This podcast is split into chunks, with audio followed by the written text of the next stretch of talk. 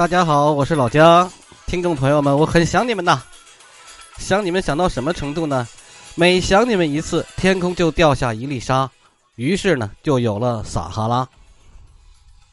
我们今天呢要讲沙漠，具体来说呢，就是要讲一下沙漠下面是什么，是什么东西。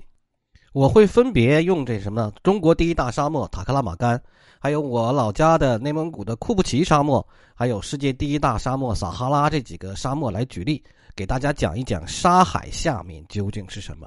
比如说塔克拉玛干，它叫死亡之海，但同时它的名字翻译过来也叫地下的都市。那么，那地下是不是有都市呢？比如说塔克拉玛干的最高沙丘叫做圣木山，坟墓的墓，那它底下是不是有古墓呢？我们一层一层的抛开说，首先沙漠挖开底下是还是沙子，啊，因为沙很深，就是平均的厚度大概就两百米，最高的时候，比如说我们刚才说过的圣木山，要到沙城的那个深度要到三百米去深了。沙漠的形成呢，是因为它这个地方比较比较惨，它在南回归南北回归线附近，比如撒哈拉呀、澳洲大沙漠呀，还有这个塔克拉玛干呢，都是那样的，都是在那里常年受这个副热带高气压的这个控制，就是气候很干燥。二一个，它在大陆这个腹地，距离海洋特别远，湿热的气流很难深入到这里，它又是沿海山脉的这种背风坡，所以说特别容易形成这样的沙漠。塔克拉玛干这个面积多大呢？差不多跟云南差不多那么大，三十三万平方公里，我记着是。然后它这种哈，这在沙漠里就形成了自己独特的自然条件和独特的这种生物圈那么它底下到底有没有古城遗址呢？还真有。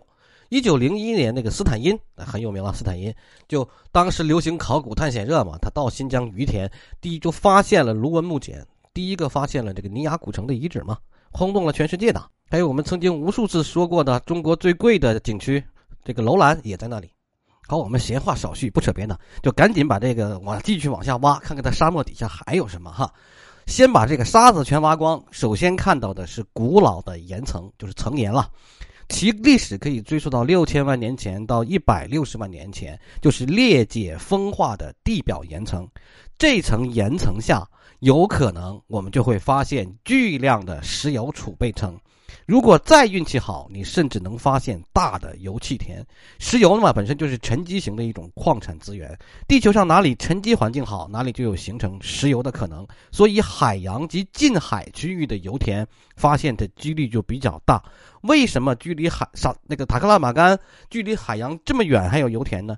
是因为它以前就是海洋。在四点四亿年前的古生代，塔克拉玛干是哪里呢？是。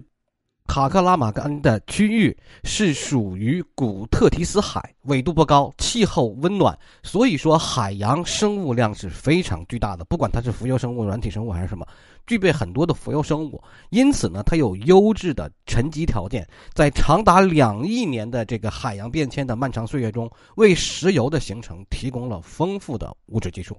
所以说，它以前是大海的，它里面最有可能的是有油啊，肯。我没说肯定有的是什么东西啊？肯定有的东西，一会儿我们再说。它是有油的，它是一个呃，就是有形成大油田的这种原始基础的。得以前是大洋嘛，后来随着这个大陆板块的迁徙，就联合古陆，就是我们说的盘古大陆、古大陆、盘古大陆的解体，非洲板块、印度板块往北跑了，古特提斯海就被封闭起来了。青藏高原这个时候起来了，青藏高原挡住了暖湿气流，使塔克拉玛干所在的那个区域就形成了塔里木盆地。抵达的水汽量就越来越少，气候就越来越干燥，那地层就相对的稳定，没有大的褶皱，沉积环境没有被破坏，所以说塔克拉玛干那个地方，塔里木那个地方才会有这么多油。咱们国家好多的大油田不都在那里吗？都是就就这个道理啊。说白了，就是因为盘古大陆解体之后，塔克拉玛干那个地方既有原始这个很好的沉积条件，而且呢又。地质活动相对比较少，所以说油保存的就比较好。只不过呢，塔克拉玛干沙漠底下的油气层深度是非常大的，几乎都是数千米深，最深的据说能到八千米。跟这个石油中东的中东啊、俄罗斯呀这种浅层的油气田相比，无论是探测还是开采，难度都不知道大了几个数量级。人家这个中东地区的确是坐在油海之上啊。挖个洞，这铁锹挖个洞可能就出油，真的是这样。然后啊，我们再再继续往下挖，看看还有什么。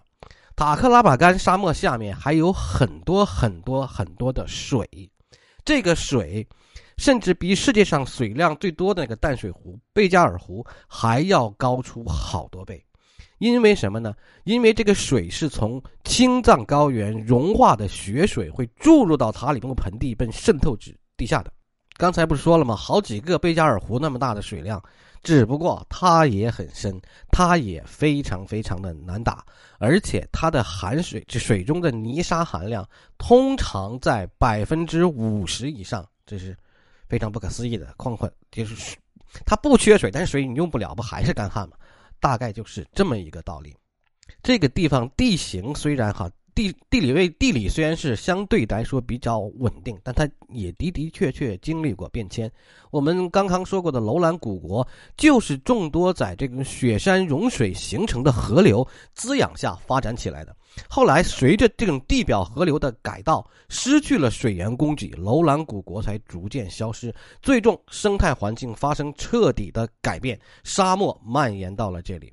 而沙漠这个四周，尤其是塔克拉玛干，有呃有伊尔羌，有塔里木，有和田，有车臣，有车臣河，这几个河还是有的。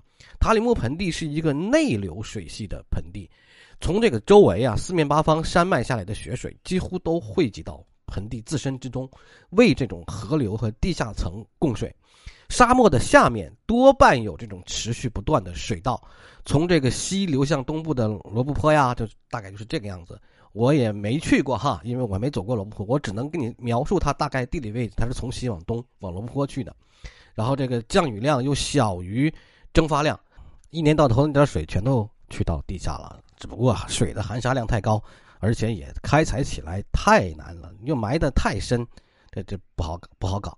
最终还是就是变成了一个不毛之地啊！那里的动物会有夏眠的现象，就是要用自己的用。处理冬眠的方式，处理这个塔克拉玛干以及撒哈拉也有这种动物，呃，在最酷热的旱季里，我们休眠啊，然后度过这个旱季嘛。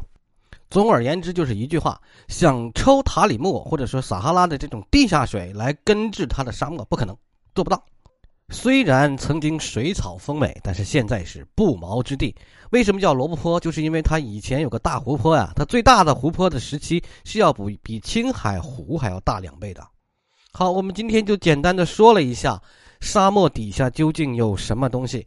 简而言之，就是沙子、岩层、油、气、水。哎，大跟地球上大部分的地面地这个地貌是一样的，只不过换到塔克拉玛干沙漠的时候，我们会发现很高的油气储量资源而已。这就是今天的毒药专辑，也是今天的自然专辑。感谢大家的收听，我是老姜，再见。